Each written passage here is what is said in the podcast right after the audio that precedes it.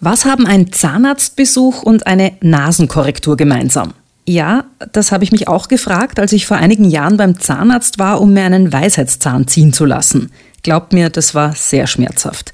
Was aber noch viel schmerzhafter war, war das Gespräch davor. Ich sitze so, äh, eh schon leicht panisch auf dem Zahnarztstuhl, äh, super unbequem. Der Arzt erklärt mir, was dann gleich passieren wird, schaut mich nochmal an und fragt dann, hatten Sie schon mal Ihre Nase gebrochen? Ich so, äh, Nein, nicht, dass ich wüsste. Wieso? Der Arzt schaut mich mit strahlender Miene an und meint, also wenn Sie wollen, das geht ganz schnell, die Nasenkorrektur, die könnte ich auch gleich dazu machen.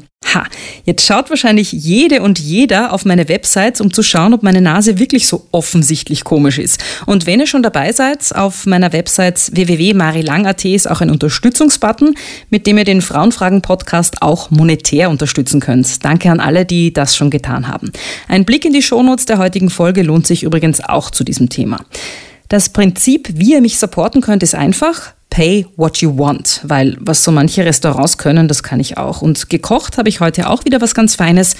Aber bitte nur nicht zu schnell essen. Es ist nämlich nicht alles ganz so leicht verdaulich. Eine Mutter ist den Kindern gegenüber viel selbstverständlicher und aus dem Bauch. Die muss halt nachdenken wegen, sie ist einfach. Der Vater muss nachdenken, muss schauen, muss sich bemühen, was mache ich richtig, komm, gehen wir, fahren wir noch ins Schloss oder was auch immer. Der Vater muss immer aktiv sein, in die Bewegung sein. Oh Mann, was für Fragen. Frauenfragen, der Podcast mit mir, Marie Lang. Heute mit Arthur Borsek. Hallo und herzlich willkommen. Schön, dass ihr da seid. Ja, ihr, die ihr gerade zuhört. Im Moment bin nämlich mal nur ich da. Arthur Worsek, der kommt gleich. Die heutige Frauenfragen-Folge ist ein bisschen anders. Ich habe was ausprobiert. Ich habe mir Publikum zum Gespräch dazugeladen. Vielleicht, um das ganze Projekt äh, irgendwann mal öffentlich als Event laufen zu lassen oder so. Jedenfalls ist deshalb der Ablauf heute auch ein bisschen anders. Ich stelle meinen Gast gleich vor, entführe ihn dann ohne große Begrüßung auf den roten Teppich. Die drei bekannten Joker, die gibt's natürlich wieder. Aber für den Schluss habe ich mir ein bisschen was Neues einfallen lassen. Surprise. Aber hört einfach selbst. Arthur Worsek ist 62 Jahre alt. Er ist schlank, sportlich und hat grau meliertes Haar. Er ist mit einer erfolgreichen Zahnärztin verheiratet und hat drei Kinder. Einen 16-jährigen Sohn aus einer früheren Beziehung und zwei kleine Töchter. Der gebürtige Kärntner war früher Gastwirt und hat relativ spät zur Medizin gefunden. Er ist Facharzt für plastische Chirurgie und hat sich als Promi-Schönheitschirurg einen Namen gemacht. Außerdem hat er jahrelang vor laufender Kamera fürs Privatfernsehen operiert und ein kritisches Buch über den Schönheitswahn geschrieben. So viel Prominenz, die gehört natürlich ins Blitzlichtgewitter. Am roten Teppich. Als Schönheitschirurg ist das Aussehen, spielt ja eine sehr, sehr große Rolle. Was machst du denn persönlich, um jeden Tag so wahnsinnig toll auszuschauen? Schönheit von innen. Ich mache alles, was von innen kommt. Von außen bin ein normaler Mann, Nivea, mit beiden Händen ins Gesicht. Aber ich schaue, dass ich ausgeglichen bin und dass es mir halt gut geht. Du verhübschst die Menschen ja nicht nur mit dem Skalpell, sondern vertreibst auch Beauty-Produkte. Verwendest du jetzt deine eigenen Cremen auch, weil du jetzt eine andere Marke angesprochen hast? Verwende ich auch, aber es hat so wenig drinnen. Und Männer verwenden halt immer die ganze Hand und mit einmal eincremen ist der Tiegel leer. Also ist eher für Frauen gedacht. Das heißt, die billigen Produkte tun es eigentlich auch, höre ich daraus. Du bist 62 Jahre alt, ähm, doch schon ein fortgeschrittenes Alter. In dem Alter kommen dann so Prostata-Beschwerden, Libido-Probleme und so weiter, zeichnen sich da schon ab. Wie geht's dir denn damit? Ich warte, aber ich habe Angst davor, ja. Wie jeder Mann wahrscheinlich. Midlife-Krise ist ja für Männer speziell schlimm. Ich warte darauf. Eine junge Frau, vielleicht ist das schon ein Zeichen der Midlife-Krise. Aber mit der Prostata passt noch. Libido, höre ich jetzt raus, ist noch kein Problem. Ich teste es nicht mehr so oft wie früher, sagt man so. Ich erinnere dich auch an die Joker, die gibt es ja auch. Also wenn dir eine Frage unangenehm sein sollte, dann kriegst du hier auch ein bisschen Hilfestellung. Äh, Nein, Telefon- oder Richtungswechsel-Joker, wann immer du sie einsetzen möchtest. Du testest die Libido nicht mehr so oft, weil du keine Zeit hast oder weil sie eben doch schon nachlässt? Ja, aber das kann ich keinen Richtungswechsel machen, das wäre gemein, oder? äh, Probier's aus. Du. die, es ergibt sich einfach nicht. Das die Wertigkeit ist und das Selbst, ähm, Selbstwertgefühl, das holt man sich halt irgendwann noch ein bisschen anders, nicht mehr noch über die Quantität. Du hast eine relativ junge Frau und äh, zwei kleine Kinder. Jetzt weiß ich aus eigener Erfahrung, kleine Kinder sind sehr oft krank. Die nehmen Dinge mit aus dem Kindergarten und so. Wer kümmert sich denn um die, wenn die mal krank sind? Ja, hauptsächlich die Frau wenn sie da ist. Weil ich arbeite auch sehr viel. Ja, und sonst gute Ratschläge gibt es von mir. Warum hauptsächlich die Frau? Warum kümmerst nicht du dich um kranke Kinder? Du bist ja eigentlich auch Arzt. Ja, weil mir das einfach urweh tut, wenn die weinen und so. Ich kann damit nicht umgehen. Ich bin schon da für sie und alles und ich hole alles, was sie brauchen, auch in der Nacht. Aber dieses weinende Kinder, das, das, ich schaff's nicht. Bist du in Schwitzen gekommen? Bin nicht in Schwitzen gekommen. Eine Frage wollte ich schon spiegeln, aber ich, dann, ich wollte nicht gemein sein. Darfst du aber ruhig. Mhm. Ich bin ja auch ein bisschen gemein. Wobei nicht so gemein. Äh, ich würde dir gerne was zu trinken anbieten, damit wir es uns jetzt doch ein bisschen gemütlich machen. Ich habe, äh, du wirst es merken, ich spiele ein bisschen mit den Klischees hier. Ja. Äh, und das betrifft auch die Getränke. Wir Frauen, wir trinken ja wahnsinnig gern Prosecco. Also ich kann gerne einen Schluck Prosecco haben, wenn du möchtest. Es gibt aber auch einen Tee, der dich, ähm, der Glücksein verspricht, im Frausein. Kannst du auch haben. Oder ein genderneutrales Wasser. Gib mal Wasser, bitte. Danke. Das nehmen übrigens die meisten Männer, die Genderneutral ist Genderneutral, ja. ja. Jetzt bist ja du Schönheitschirurg. Stellt sich natürlich die Frage, wie wichtig ist dir denn persönlich überhaupt Schönheit? Das ist mir wichtig. Du wirst nicht fragen, was ich unter Schönheit verstehe. Also lass uns einmal nur als körperliche, und, körperliche Schönheit sprechen und mir ist schon wichtig, dass ich zumindest einigermaßen das verkörper, was ich verkaufe am Ende des Tages auch. Wie meinst du, dass du das verkörperst bei dir selber? Bei mir selber, bei meinem Umfeld, mit dem, womit ich mich umgebe, auch. Da gehört ja auch ein gewisser Stil dazu und eine gewisse Lebensweise dazu, eine gewisse Sauberkeit und Reinheit dazu in jeder Hinsicht. Ja, das ist mir wichtig. Welche Art von Schönheit würdest du denn sagen, verkaufst du? Wie sieht diese Schönheit aus? Naja, ich verkaufe teilweise Illusionen, ich verkaufe Träume, ich verkaufe Wünsche, besonders Wünsche, weil viele ja glauben, wenn sie schöner sind, geht es ihnen besser und da sind sie glücklicher. Und das sind oft schwierige Gespräche. Die Gespräche mit deinen Kundinnen und Kunden, meinst Ja, genau. Genau. Weil die mit hohen Erwartungen zu dir kommen, die du dann vielleicht nicht erfüllen kannst. Mit oder? hohen Erwartungen kommen, das ist jetzt eine Klischee-Antwort, die gebe ich dir nicht, aber weil sie oft in einer schlechten Verfassung sind. Es kommen ja viele Leute zu mir, besonders Frauen, die relativ rasch dazu neigen, wenn es ihnen nicht gut geht oder wenn es in der Beziehung nicht gut geht speziell oder wenn sie der Mann nicht mehr angreift oder was auch immer, an ihrer Körperlichkeit zu zweifeln und die kommen dann zu mir. Das heißt, die sind in einer Ausnahmesituation, es geht ihnen schlecht. Und wenn man da zumindest versucht, ein bisschen empathisch zu sein, kann es ganz schön anstrengend sein. Jetzt hast du eh die Frauen schon angesprochen und man sagt ja, dass äh, Schönheit bei Frauen irgendwie, und darum geht es ja auch in dieser Sendung, so das Thema ist. Also Frauen werden sehr gerne auf Aussehen reduziert, aufs Äußere. Schönheitsarbeit bei Frauen äh, kostet sehr viel, ist äh, zeitaufwendig und so weiter und so fort. Warum glaubst du denn, dass vor allem bei Frauen das Thema Schönheit so groß ist? Ich glaube nicht, dass Frauen als Schönheit reduziert werden. Das ist eine, ein, wirklich Klischee, das vielleicht im, in der Passena zu Hause also Frauen identifizieren ihre Weiblichkeit selbst sehr gerne über ihre Körperlichkeit und über ihr Ausschauen. Und das ist der Grund, warum es einfach mehr Frauen gibt, die sich äh, verschönern lassen wollen wie Männer. Äh, man sagt immer, Männer wollen funktionieren, auch wenn sie eitel sind, aber Frauen identifizieren ihre Weiblichkeit über ihr Äußeres sehr gerne. Und Frauen neigen auch dazu, wenn irgendein Problem im Leben ist, das mit ihrer Äußerlichkeit in Verbindung zu bringen. Ich kenne keinen Mann mit einem Bierbauch bei einer Trennung, der glaubt, sein Bauch ist schuld. Aber ich kenne 100.000 Frauen, die bei kleinsten Problemen glauben, es ist der Busen, es ist irgendwas schuld, warum der warum es betrogen worden ist oder irgendwas. Mhm. Also da neigen schon Frauen selbst dazu. Dieses Reduzieren von Frauen aus Sicht der Männer auf Schönheit, ja, kann schon sein, dass das auch bis zu einem gewissen Grad, aber Frauen machen es selber, ja. Aber wenn ich dir jetzt so zuhöre, das ist jetzt nur eine Interpretation, aber das wirkt ja fast so, als würden Mädchen und Frauen damit auf die Welt kommen, mit diesem Gefühl von, sie reduzieren sich selber auf, die, aufs Äußere. Nicht sie reduzieren, aber ich gesagt, sondern sie identifizieren sich, das ist was anderes. Das ist keine Reduktion. Aber ich habe selber klein, ich habe zwei Buben, ein Mädchen und das Mädchen ist, obwohl wir zu Hause kein Klischee leben, also Christina ist mehr Mann wie ich wahrscheinlich in mancher Hinsicht, aber die zieht sich halt auch ihre Elsa-Kleider an und wandelt herum und, und das muss halt alles schön sein und schön ausschauen. Und der ein Jahr ältere Sechsjährige lacht drüber. Mit irgendwelchen zerrissenen Hosen ist ihm völlig egal. Und womit hat das denn zu tun? Ist das dann. Naja, sicher Beeinflussung. Biologistisches, oder? Naja, nicht nur Beeinflussung natürlich durch Filme, durch Medien, durch das Umfeld, aber ich glaube schon, dass, dass es irgendwo drinnen hängt, hm, in der Biologie, in der Evolution, ich weiß es nicht. Also ich nehme es schon so wahr, dass Frauen in der ja. Gesellschaft sehr für Aussehen reduziert werden. Da gibt es ja auch diverse Studien, ähm, welche Frauen als äh, schöner wahrgenommen werden, welche Frauen dann auch erfolgreicher sind.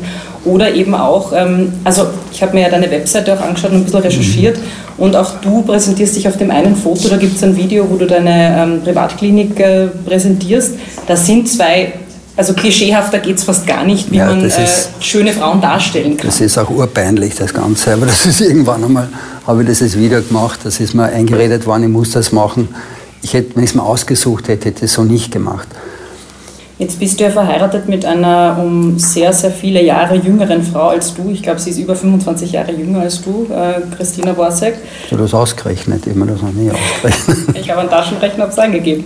Inwiefern war dir denn da, also inwiefern ist dir denn bei Frauen die Schönheit wichtig? Und ich habe das Alter jetzt deshalb angesprochen, weil in unserer Gesellschaft natürlich ältere Menschen mit Schönheit nicht mehr wirklich gleichgesetzt werden. Wir versuchen alle irgendwie jünger auszusehen, dadurch auch schöner und fitter auszusehen. Äh, es liegt natürlich die Frage nahe, wenn deine Frau so viel jünger ist als du, wie wichtig ist dir dann Schönheit bei einer Frau?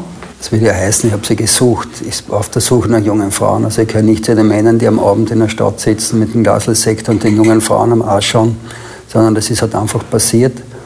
Vielleicht ist es eine energetische Sache, vielleicht ist es eine Geschichte, die auch von der anderen Seite ausgegangen ist. Das kann genauso sein. Es gibt ja auch Gründe, warum Frauen ältere Männer suchen oder ältere Männer attraktiver finden. Ich glaube, es ist müßig, darüber nachzudenken. Aber, und Wie hast du das oft gefragt?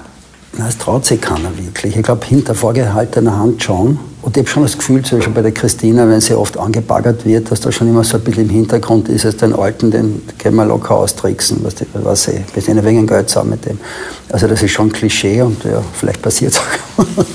weiß ich nicht. Du hast das Geld jetzt angesprochen ja. und äh, du hast mal in einem Interview gesagt, du hast dir früher bei Sternschnuppen, man sagt ja, wenn eine Sternschnuppe irgendwie vom Himmel fällt, kann man sich was wünschen, das geht dann vielleicht in Erfüllung. Und du hast mal gesagt, du hast dir früher, also du hast dir immer irgendwie tolle Frauen gewünscht und irgendwann hast du dir dann gedacht, ach, ich wünsche mir nicht tolle Frauen, sondern ich wünsche mir einfach viel Geld, weil dann kommen die Frauen automatisch. Ähm, an das musste ich jetzt denken, als du das von deiner Frau erzählt hast, warum sie dich vielleicht ausgewählt hat. Meinst du, das hat auch damit zu tun? Das ist wirklich gut recherchiert. Das ist wirklich so. Ich habe ganz banale Wünsche gehabt, die man eigentlich fast, wenn man religiös ist, darf man sich sowas gar nicht wünschen. Aber wenn man wirklich gedacht, wenn man Geld hat, dann ergibt sich alles andere von selber. Und zum Teil ist es ja auch so. Es ist ja nicht so, dass man Probleme hat, wenn man Geld hat, zumindest in einem, bis zu einem gewissen Grad.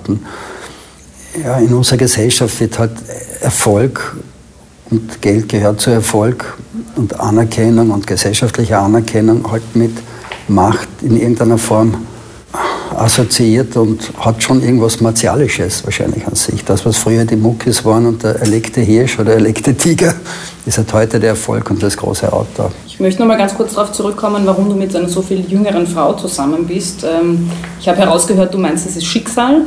Jetzt könnte man natürlich auch, äh, jetzt bist du Schönheitschirurg, jetzt könnte man dir auch unterstellen, wenn du mit einer jüngeren Frau zusammen bist, dann ist die Gefahr nicht so groß, dass du schnell was machen lassen musst bei ihr. Ja, das war wirklich. Also an das habe ich nicht gedacht. Wenn du, du hast dich gut recherchiert und du hast ja gesehen, dass die Christina kaum was gemacht hat und extrem natürlich ist.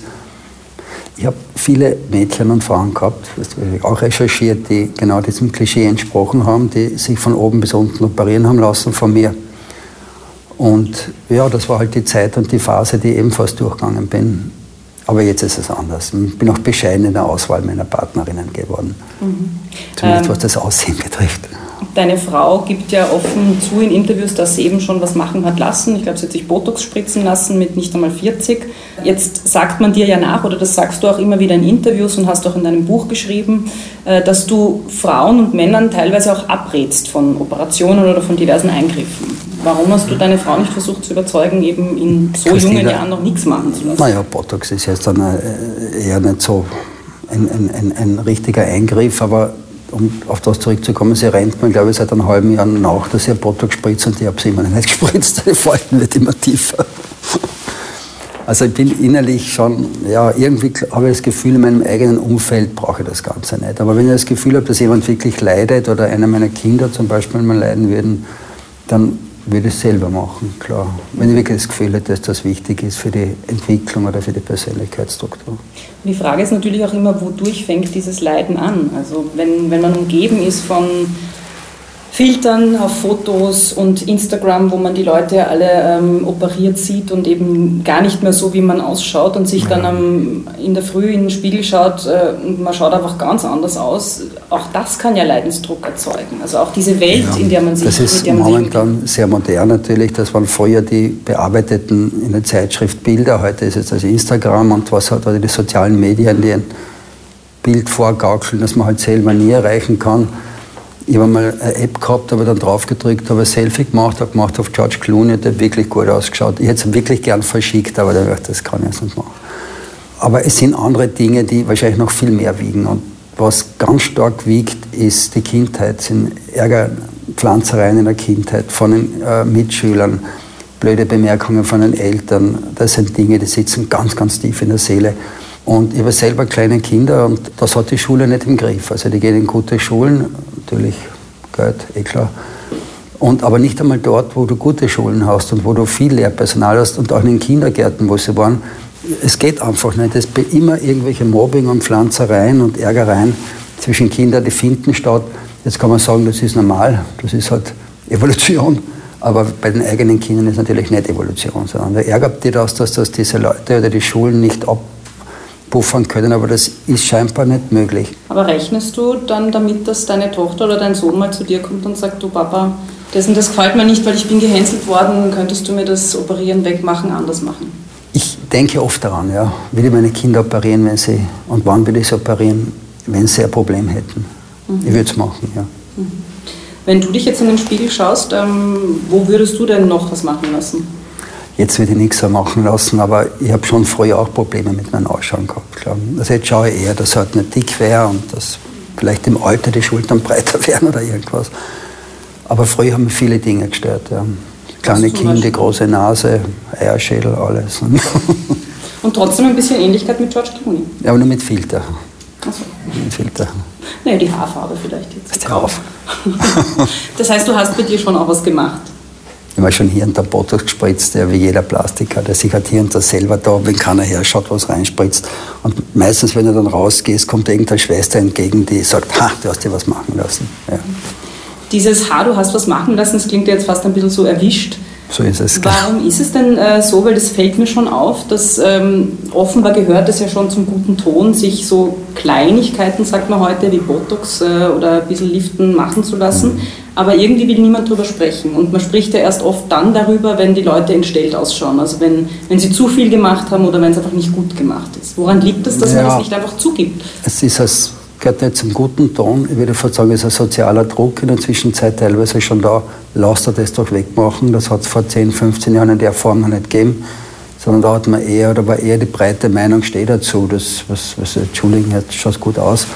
Aber heute hört man wirklich oft, lasst er das doch machen. Kann man wegmachen. Push, push. Es gibt aber auch viele, die das schon als Statussymbol für sich hertragen. Also gerade junge Mädchen oft mit Busen, die man unbedingt sehen muss, die aufgespritzten Lippen bei den ganz jungen Mädchen teilweise. Also das ist, machen die nicht verstohlen, sondern schon so, dass es ja jeder sieht und auch als Mutprobe oder Initiation oder was auch immer das gesehen wird heute als moderne Initiation, mhm. soll man das Ganze auch sehen. Aber die, die wirklich leiden, die wollen natürlich nicht, dass es sehen. Ne? Wie geht es dir denn damit? Weil, also ich bin jetzt äh, knapp über 40 und im Fernsehen gelte ich eigentlich schon als alt. Also ich bin quasi schon abgeschrieben. Wie geht es denn dir als Schönheitschirurg? Du bist jetzt 62. Hast du nicht manchmal auch Angst, dass eben jüngere Kollegen nachkommen und dir deinen Status, den du dir erarbeitet hast, auch als Promi-Arzt ähm, streitig machen? Stellst mir alles Fragen, Marie. Natürlich macht man sich solche Gedanken, aber die wischt man so schnell weg wieder. Und die Gedanken macht man sich gar nicht selber, sondern die prasseln auf einen rein. Wenn man das Gefühl hat, gestern haben die, die Leute gefragt, wie oft haben sie das schon gemacht und heute fragen sie wie lange machen sie das noch? Und das geht wirklich in einer Sekundenbruchteil. Also da muss man nicht Einstein sein, dass man Raum und Zeit relativiert. Aber wenn du mich persönlich und ganz aus tiefster Ehrlichkeit eine Antwort haben möchtest, es macht mir nichts aus. Es macht mir überhaupt nichts aus. Ich vergleiche das oft so mit meiner Bergsteigerzeit in Kärnten, wo ich gezwungen wurde, auf jeden Berg raufzugehen, auf jeden Gipfel. Und ich habe schon das Gefühl, am Gipfel zu sein. Und oben ist oben, höher geht es nicht. Einzige, was ich nicht will, ist mir jemand runterschubst. Also das will ich nicht, aber da bin ich halt schon vorsichtig und habe das Gefühl, es ist besser, vorher runterzugehen und die Leute zu grüßen und sagen, viel Spaß da oben. Aber mich erwischt es nicht mehr. Wie geht es dir denn damit? Ich meine, auch du bist nicht gefeit davor, äh, älter zu werden. Die Schwerkraft äh, setzt natürlich auch bei dir äh, nach. Jetzt bist du Schönheitschirurg und die Leute kommen zu dir eben genau da, damit, dass sie nicht älter werden wollen. Du sollst sie jünger aussehend machen. Macht es nicht auch Druck bei dir, dass du bei dir noch mehr machst, machen lässt? Nein. Weil wenn die quasi einen alten Arzt vor sich haben, der alt ausschaut, ja, ist das, das irgendwie ein Widerspruch? Das ist kein Widerspruch. Das hast du mir vorher am roten Teppich gefragt, was ich für mein Äußeres mache. Ähm, ich arbeite an meinem Inneren. Und ich rede natürlich oft mit Leuten über älter werden und ich rede immer dasselbe. Ich sage stets dazu, älter zu werden. Es hat viele Vorteile. Das Schlimmste ist auch aus der Sicht der Jungen, wenn ihr versucht, jünger zu sein, weil dann macht es euch lächerlich. Und wenn man selber, wenn ihr einen Hoodie tragt mit einer Auftritt, genieren sich drei Kinder, mittlerweile die Vierjährige schon.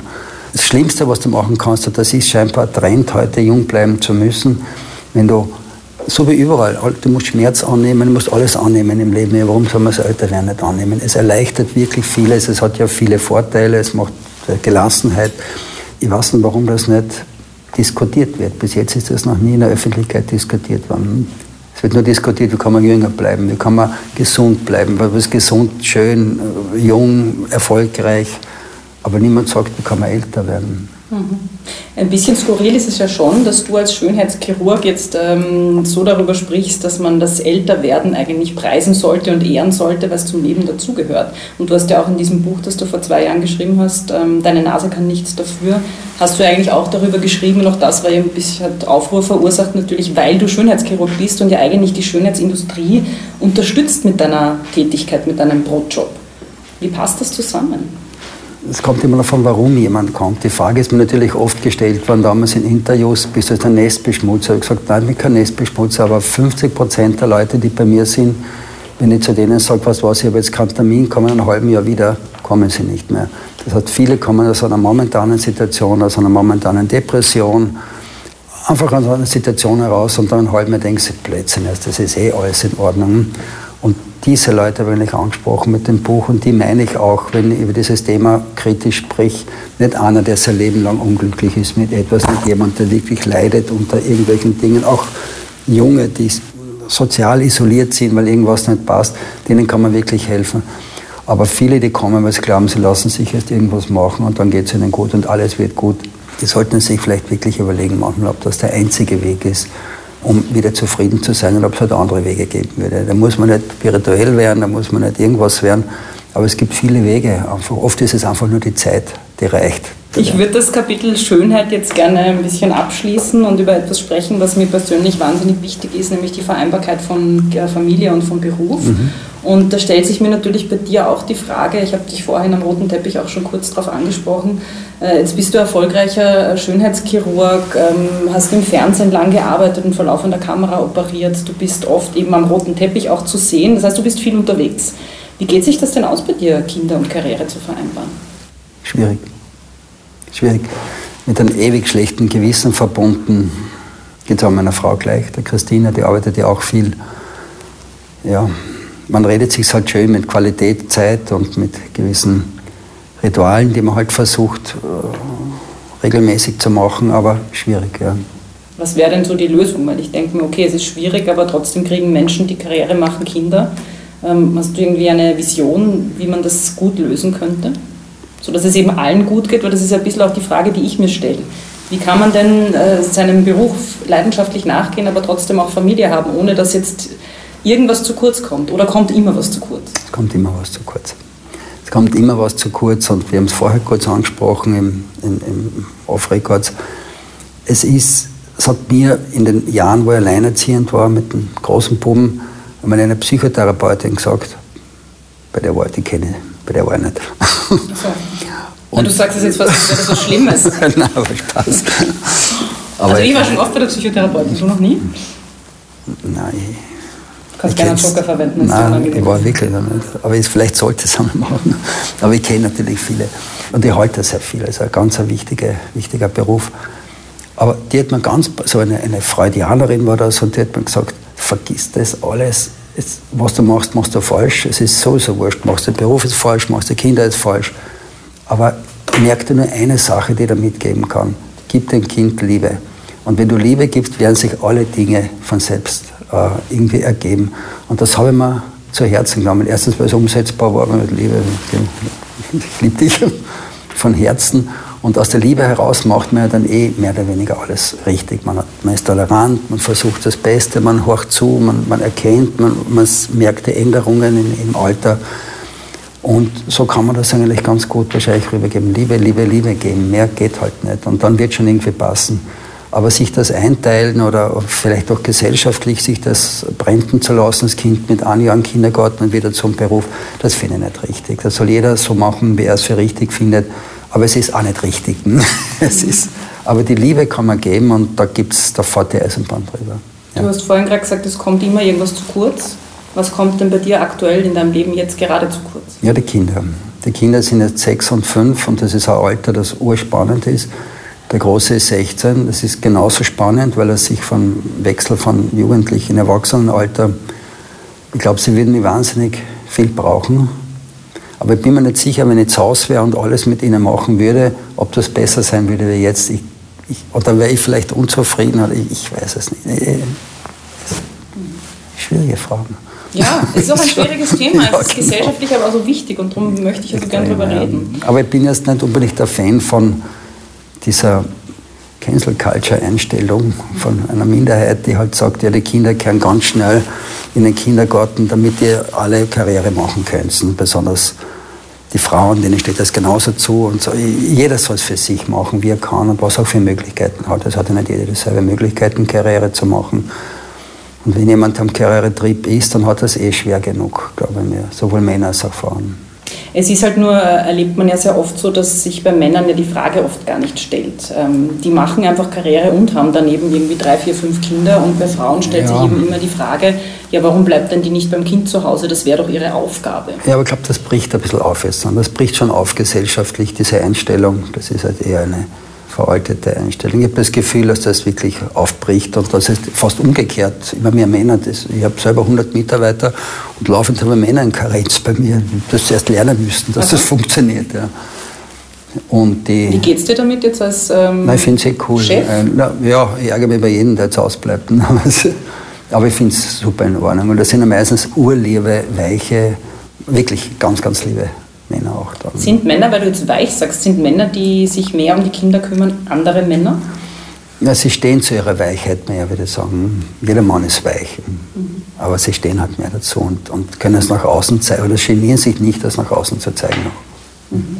Du hast vorhin gesagt, dass du alleinerziehend warst bei deinem ersten Sohn. Viele das Jahre, ja. ist sehr ja. ungewöhnlich. Äh, ich habe die genauen Zahlen jetzt nicht im Kopf, aber das die Prozente, äh, der Prozentansatz von Männern, die alleinerziehend sind in Österreich, ist schwindend gering. Wie ist es dazu gekommen?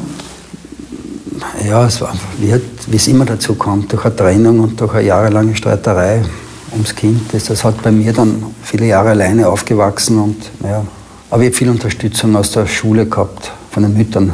Ja, aber normal bei Trennungen, auch wenn man sich streitet, bleibt das Kind ja meistens bei der Frau. Ja, das war hin und her gezerre. Will, es war wirklich ein, ein, ein, negatives Kapitel meines Lebens. Na, ich rufe niemanden an jetzt.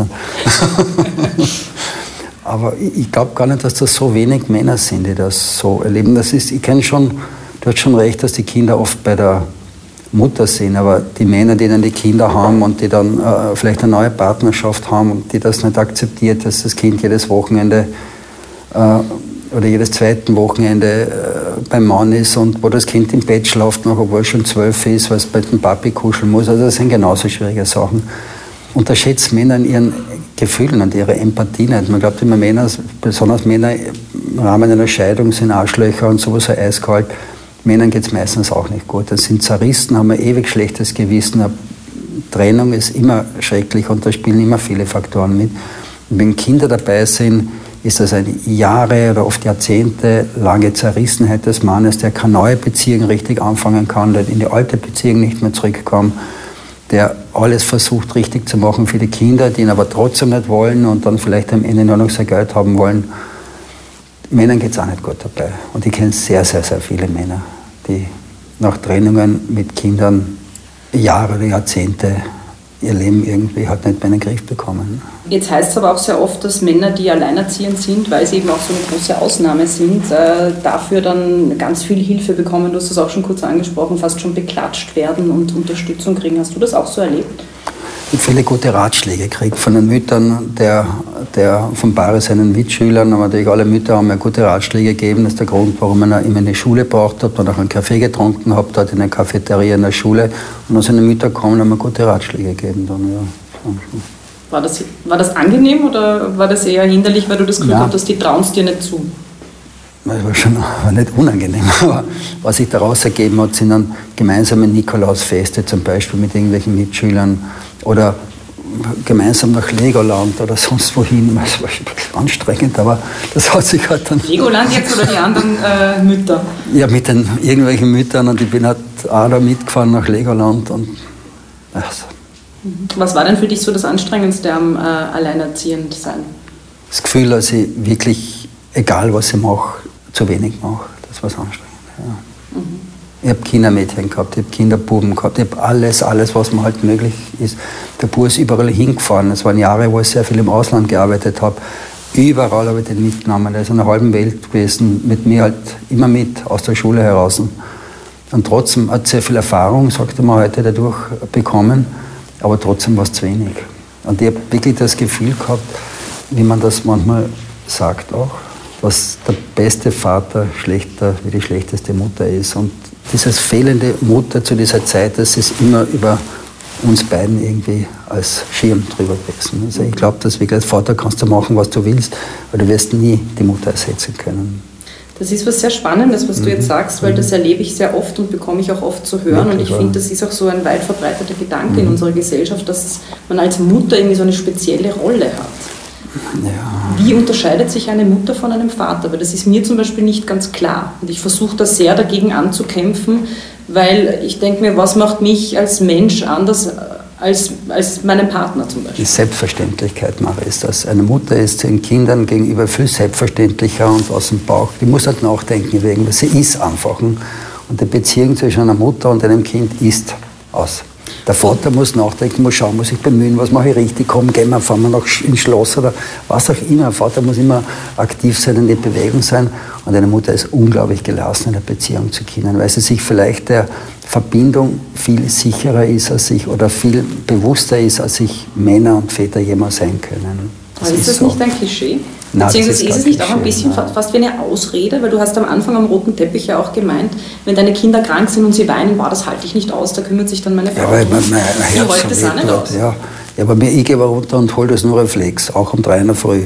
Aber das hat auch was damit zu tun, weil ein weinendes Kind, ein Kind, dem es nicht gut geht, wenn du eine völlig selbstverständliche Beziehung zum Kind hast, dann wirst du damit auch ganz anders umgehen, wie wenn du, ah, was kann ich richtig machen, was ist, aber es kommt es nicht daher, dass eben die Rollen äh, jahrhundertelang eben so aufgeteilt waren, dass die Frauen für die Kinder zuständig sind und für das Heim und für das Innere und die Männer eben in der Welt außen äh, aktiv waren?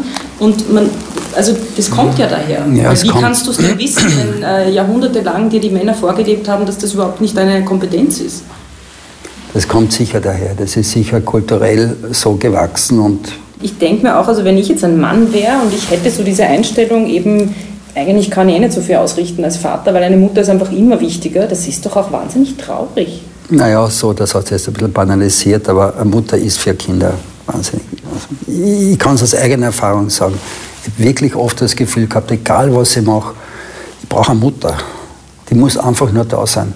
Das beginnt mit Kleinigkeiten. Wenn bei uns zu Hause die Kinder weinen, weil sie sich ärgern wegen irgendwas, dann dann das jetzt lass ihn in Ruhe. Irgendwo er warnt, siehst du, das ist nur, er macht nur Theater oder irgendwas. Ein Mann könnte nie sagen, der macht nur Theater, mein Kind weint, die muss beschützen, da gehen irgendwelche Erdbeben los. Vielleicht ist das wirklich, ich weiß es nicht. War deine Frau in Karenz eigentlich? Ganz kurz, ja. Kurz, was Nein, ja, aber sie war in Karenz, aber eher kurz. Meine Frau ist eine Karrierefrau, was du das auch recherchiert hast, und das macht die Situation nicht leicht ähm, für einen Mann. Also es ist schon so, dass wir zwangsläufig schauen müssen, dass wir gegenseitig Respekt haben und uns gegenseitig den Freiraum geben, den wir brauchen in der kurzen Zeit, wo wir zu Hause sind, aber gleichzeitig auch die Kinder uns aufteilen. Und Irgendwas bleibt auf der Strecke. Ja, und du hast gesagt, eben die Kinder kommen teilweise zu kurz. Auch die, Beziehung, auch die Beziehung kommt zu kurz, ja. Ich stelle es jetzt mal nur in den Raum, aber du bist jetzt 62, andere Männer fangen da an, über die Pension nachzudenken. Wäre das nicht auch eine Option, damit eben all diese Dinge nicht zu kurz kommen? Ich könnte mir dich gut als Hausmann vorstellen, der dann sich freut, wenn die Christina nach Hause kommt, der den Kindern zweimal am Tag kocht. Ich glaube, dass der vorher mit der Christina zusammengeredet weil ich glaube genau das hat sie im Kopf. ich spüre das, das hat sie im Kopf. Ich bringe die Kinder in die Schule, das bringe ich jetzt auch. Ich hole sie, ich kümmere mich um alles und sie kommt und checkt und alles passt und ich tue es aus Mango-Chutney kochen praktisch, dass ich dann in kleinen Dosen weiter verschenke. Also ich finde es ja oft so schwierig, eben dieses äh, Entweder-Oder. Also das ist ja auch für mich als Frau ein großes Problem. Ähm, ich, war nicht, ich war ein Jahr in Karenz bei den mhm. Kindern zu Hause, mir war das einfach zu wenig. Und ich finde, diese Mischung macht es aus. Und das ist für mich auch, warum ich diese Gespräche mache, weil ich so das Gefühl habe, für die Männer stellt sich dieses Entweder-Oder eben nicht so. Und wenn du dir jetzt vorstellst, du bist Hausmann und nur mehr daheim, frage ich mich, ob da nicht... Ähm, alles, was du vorher hattest, eben zu kurz kommt, ob dir das nicht fehlen würde. Ja, so wie es mir zum Beispiel auch fehlt. Ja, weißt du, was das ist? Du nimmst als Mann, zumindest in meiner Generation und so wie ich aufgewachsen bin, dieses Gefühl mit der Verantwortung und dazu gehört auch die finanzielle Verantwortung und das Gefühl, dass ich zu Hause bin und das bedeutet bei mir, ich verdiene kein Geld mehr und nur noch die Christina ist für alles zuständig dieses Gefühl bringt mir um, dass ich einfach die Verantwortung nicht in der Hand habe und weiß, zum Beispiel ist es immer so, das sage ich der Krise auch immer, egal wie viel du arbeitest, wenn du nicht mehr willst, hörst auf, ich bin für alles da, es rennt weiter. Mhm. Wo wir wieder bei diesem Geldthema wären, was wir schon am Anfang besprochen ja, haben, dass das, das in deinem Leben halt, eben so eine große Rolle spielt. Naja, du hast natürlich einen gewissen Aufwand, du hast eine gewisse, wenn ich die Schulen angesprochen habe, das ist ja alles ein kostenlos, das kostet viel Geld. Und ich möchte nicht, das entspricht überhaupt nicht meinem altvaterischen Weltbild, wenn du so willst. Das dass jetzt an die Christina die nächsten 15 Jahre dafür aufkommen muss für diese Sachen, das will ich nicht. Da bin ich einfach. Aber was wäre so schlimm ja. daran, wenn die Rollen verteilt sind und die Frau fürs Einkommen zuständig ja, das liegt ist? in mir drinnen. Ich habe immer das Gefühl, ich muss, ich, ich, wenn es kraucht, möchte ich da sein einfach. Und dann muss ich da sein, dann möchte ich da sein. So, das ist mein Weltbild halt. Würdest du dich als altvaterischen Mann bezeichnen?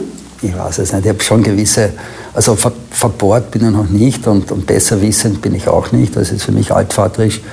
Ich bin extrem offen für alles, aber ich habe schon gewisse Prinzipien und dazu gehört eben dieses Prinzip, dass ich, wenn ich eine Familie habe, einfach die Verantwortung für die Familie trage und Verantwortung ist im Wesentlichen die finanzielle Verantwortung in der heutigen Zeit. Ja.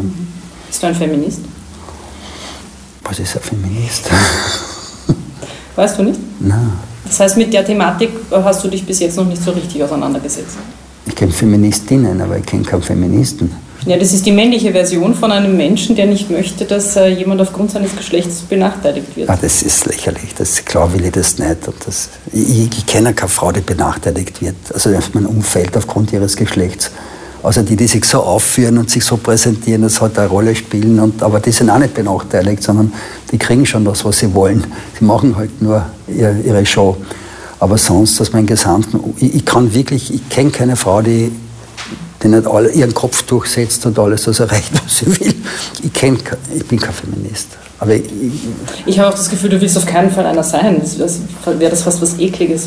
Nein, aber ich, ich, ich, wüsste gar nicht, was ich da jetzt, wie das geht, Feminist. Spannend finde ich auch, dass du sagst, ähm, du kennst keine Frau, die äh, aufgrund ihres Geschlechts benachteiligt wird. Ähm, so Dinge wie Gender Pay Gap, dass Frauen nach wie vor in vielen Bereichen weniger verdienen als Männer. Das finde ich ist eine große Benachteiligung aufgrund des Geschlechts, Aber dass es so viele Frauen eben nicht in Führungspositionen schaffen aufgrund ihres Geschlechts, dass man in unserer Gesellschaft Kinder zum Beispiel immer noch Frauen zuordnet und sie dadurch eben ganz viele Möglichkeiten nicht mehr haben. Das sind also ganz spontan fallen mir so viele Benachteiligungen. Das stimmt, das stimmt, da gebe ich dir recht. Das mit dem Geld kann ich nicht nachvollziehen, weil also ich kann es in meinem eigenen Bereich, wir hauptsächlich Frauen, Schwestern, Krankenschwestern, allem die verdienen alle sehr gut und das würde, ich wüsste nicht einmal, wie das geht, dass eine Frau weniger bezahlt für dieselbe Leistung wie für einen Mann. Ich weiß nicht, wie das geht. Das passiert aber. Aber, aber wie soll das funktionieren? Das kann ja nicht funktionieren. Also ich, ich, ich kenne es nicht. Ich, ich, weiß schon, Frauen haben eher Kurzarbeit oder können nur halbtags arbeiten, dadurch sind sie schlechter gestellt wegen den Kindern und besonders wenn sie alleinerziehend sind. Aber für dieselbe Arbeit gibt es Kollektivverträge, da müssen sie das selber verdienen. Es gibt ja nicht für Männer und Frauen unterschiedliche Kollektivverträge. Aber was sehr wohl ein Nachteil der Frauen ist, und das sage ich jetzt als Arbeitgeber, das sind natürlich die Kinder, das sind die Ausfallzeiten, das sind die Schwangerschaften, das sind die kranken Kinder, die zu Hause sind. Und aus Arbeitgebersicht ist das manchmal wirklich schwierig, weil du musst ja dann das Ganze, entweder muss ein anderer dafür einspringen oder, oder das bleibt was liegen oder irgendwo. Aber ich weiß nicht, wie man das ändern soll, Marie. Wie sollst du das ändern? Das macht es natürlich in einem Betrieb immer wieder schwierig. Wenn da ist und sind die Kinder krank, dann ist äh, Pflegeurlaub und das und hinher. Aber heißt das, du als Unternehmer befürwortest das auch nicht, dass äh, jetzt immer mehr Männer diese Aufgaben wahrnehmen? Ich befürworte das sehr wohl, nein, nein, absolut. Aber dann würde das bei Männern ja genauso ja. passieren. Ja, aber noch ist es halt nicht so. Gell? Es ist bei mir, zumindest in meinem Umfeld, ist das so, ich, ich, ich sehe das, ich werte das auch nicht, aber ich sage nur, dass das halt wahrscheinlich der Grund ist, warum Frauen oft im Beruf deswegen benachteiligt sind. Und ich bin überzeugt, dass es heute noch Einstellungsgespräche gibt, wo Frauen gefragt wurden, ob sie schon Kinder haben oder vorhaben, Kinder zu kriegen.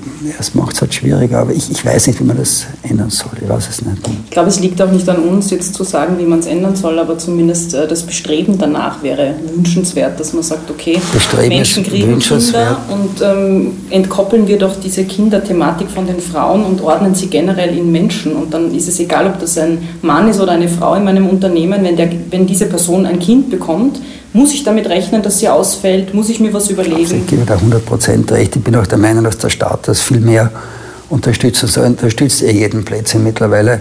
Aber warum unterstützt er nicht einfach die Tatsache, dass Frauen ausfallen? Und zwar nicht die Frauen selber unterstützen, die werden ja eher unterstützt, hoffentlich kriegen ja auch ihr Gehalt weiter und Unterstützung, sondern auch die Betriebe unterstützen. Also sagt, die Kinder zahlen irgendwann einmal 40 Jahre lang Steuern. Also diese zwei Jahre unterstützen wir auch die Betriebe, dass die gar nicht auf die Idee kommen, äh, irgendwelche Frauen zu benachteiligen, weil sie vielleicht zwei Jahre weg sind. Aber dann ist völlig wurscht.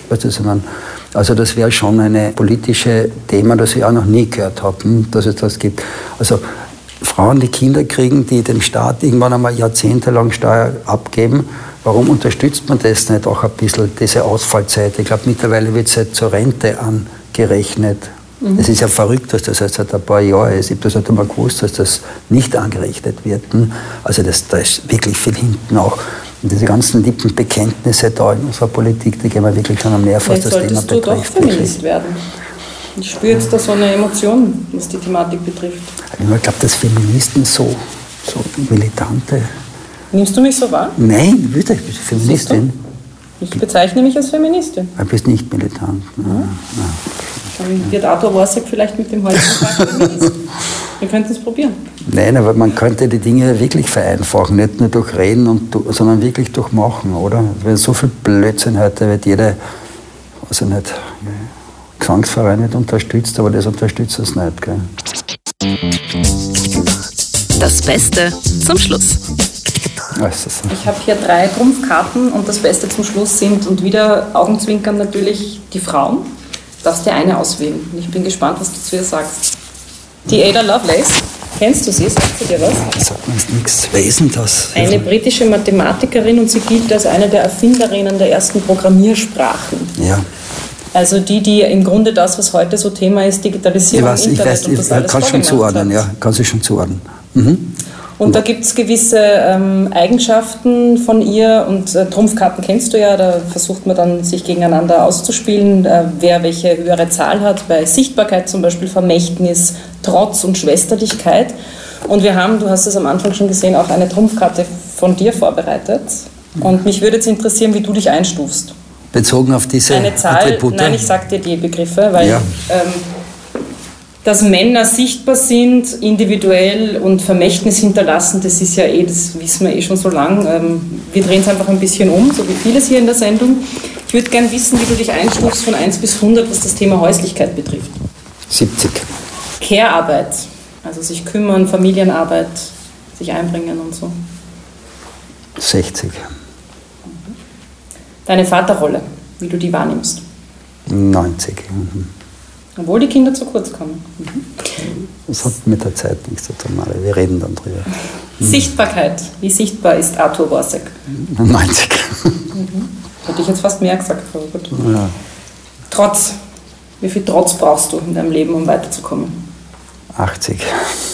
Mhm. Tut mir leid. Das wird eine gute Trumpfkarte, wenn man das so anschaut. Sehr schön. Vielen Dank. Danke. Die drei Joker liegen hier, du hast sie nicht verwendet. Waren die Fragen so leicht oder bist du jemand, der, wenn er vor laufender Kamera operiert, da gibt es sowieso keine Tabus mehr? Nein, war ich schon, manchmal war ich schon knapp dran, gell? Du hast gegrillt, hast du mich ein bisschen. Ja, fühlst du dich gegrillt? Ja, ein bisschen. Angenehm gegrillt, wie so ein gutes Hühnchen oder? Angenehm gegrillt. Ja, aber schon Fragen, die ich noch nie gekriegt habe. Das taugt man. Dann darf ich dir ein Geschenk überreichen und du Ja. hast die Qual der Wahl. Was kriegen wir Frauen so gerne? Badekugel, Schokolade oder einen pinkfarbenen Rasierer. Kann man auch fürs Gesicht verwenden. Männer sind immer ganz verwundert, weil pink ist ja nichts für Männer. Geht aber. Pinkfarbe. Das, Kann sich auch Brusthaare damit rasieren. das nehmen meine Mäusen mit. gell? Schokolade? Ja, genau. Du herschenkst? Ja, das nehmen meine Mäusen mit. Weil da streiten sie nur, das ist nur für die Frau, Ja, da tut sie sich weh. Für mich? Männer sollen auch endlich was kriegen. Ja, für mich, dann nehme ich das. Schönen Dinge des Lebens. Ja. Dann nehme ich das. Bist du viel im Internet unterwegs, Instagram und so? Weil dann hätte ich gerne ein Selfie. Das mache Wie ich du dann. dich rasierst. Das mache ich dann. Ja? Das schicke ich dann. Schön. Ja, ist das Problem. Vielen das Dank schicke ich dann morgen in der Früh. Okay? Vielen Dank Super. fürs Einlassen. Gerne, gerne. Das war Frauenfragen, der Podcast mit mir, Marie Lang. Mischung, Tonstudio Wunderbar. Besonderer Dank geht an Elisabeth Gollackner, Andreas Gstettner, Philipp Preuß, Klaus Thüry und alle Frauen, die mich tagtäglich inspirieren.